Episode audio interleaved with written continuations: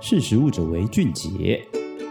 大家好，欢迎收听《识时务者为俊杰》，我是十二月。不知道大家喜不喜欢吃烧肉？那像我自己是每次看韩剧的时候，看到男女主角就是说，哎，我们下班去吃烤肉，然后就是他们开始在那个铜板上啊烤一些牛猪五花啊，然后牛牛小排，那个不滋不滋作响，我自己就会超级饿。那今天想跟大家聊聊，其实是说最近在日本呢、他们掀起了一个野味风潮，就是呢，大家越来越常吃像是鹿肉、熊肉、野猪这一种，以前我们的祖先好像狩猎的时候才。会吃到的肉类，那跟大家分享一个有趣的数字哦，就是在二零二零年，日本野味的市场规模相当于四十亿日元，也就是一亿台币。这个比二零一六年，就是四年前是足足高出了四十趴，所以几乎是要快要加了一半以上。所以说，我们今天就要来跟大家分享，到底为什么日本今年又掀起这个野味风潮。那其实呢，要吃野味，在所有县市中，日本吃野味最多的是所谓的德岛县。这边在二零一六年呢，每个人仅仅吃下的是，哎，一共吃下的是一公吨的野味，一年哦。到了二零二零年就涨了十一公吨，等于是成长了十一倍。而在北海道呢，他们则是早在二零一零年就把每周二设定为鹿肉日，因为政府想要鼓励餐厅多多提供鹿肉啊。那到今天大概二零二一年底的时候呢，其实就有北海道有两百三十家餐厅都有提供鹿肉，甚至在学校的营养午餐也可以吃得到，甚至有更多的宠物食品也开始改用鹿肉、野猪肉等。所以说，真的是近十年，我们可以看到日本各县市的政府啊、餐饮业都想要推广这件事情。那这个呢，其实要源自于我们近年日本很流行的一个字，叫做 “gibier”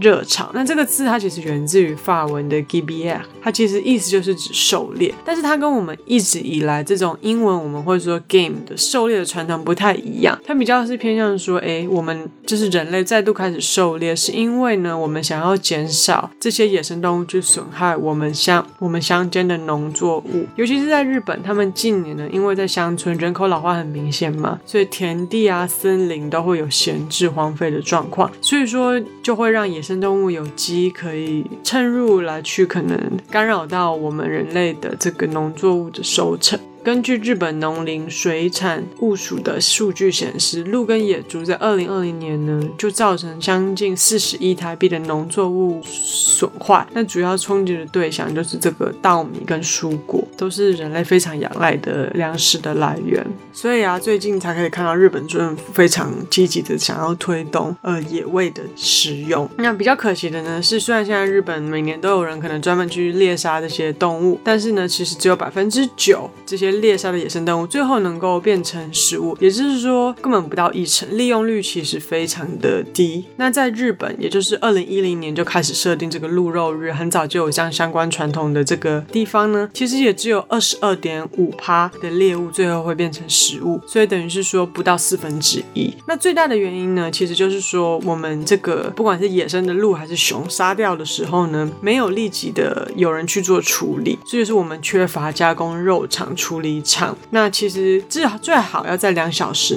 射杀的时间内就可以要去处理。在二零二零年呢，日本一共有六百九十一座野味肉的加工厂，比二零一六年高出二十趴，但是还是不够，而且离许多可能偏远山区你真的会杀到动物的地方还是太远了。所以，为了改善现况啊，日本这个狩猎推广协会就有跟一个车商 Nigano Toyota Zidosha 联手打造了一台行动屠宰车。那它基本上就是在高知县的周边会去协助处理这种猎杀的动物，它会开到动物被猎杀的地方，然后在车上就可以处理好这些动物。它在二零一八到二零二零年间就处理了一百六十五头这样的野生动物，占了日本整整这两年十四趴被猎杀的动物，一共。公斤数来算，所以说目前就是有这些不同的政府推广的，不管是车也好，或者是鼓励餐饮业多用鹿肉啊，提供一些饮食食安卫生的证明标章也好。日本农林水产省的目标是在二零二五年将野味的食用量可以翻倍，达到四千公吨。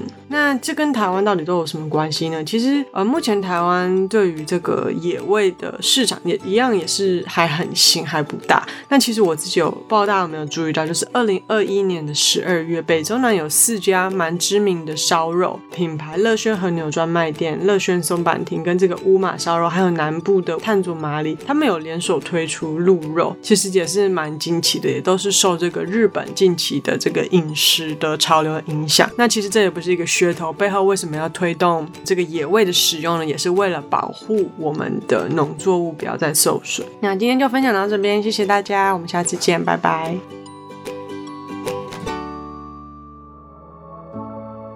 识时务者为俊杰。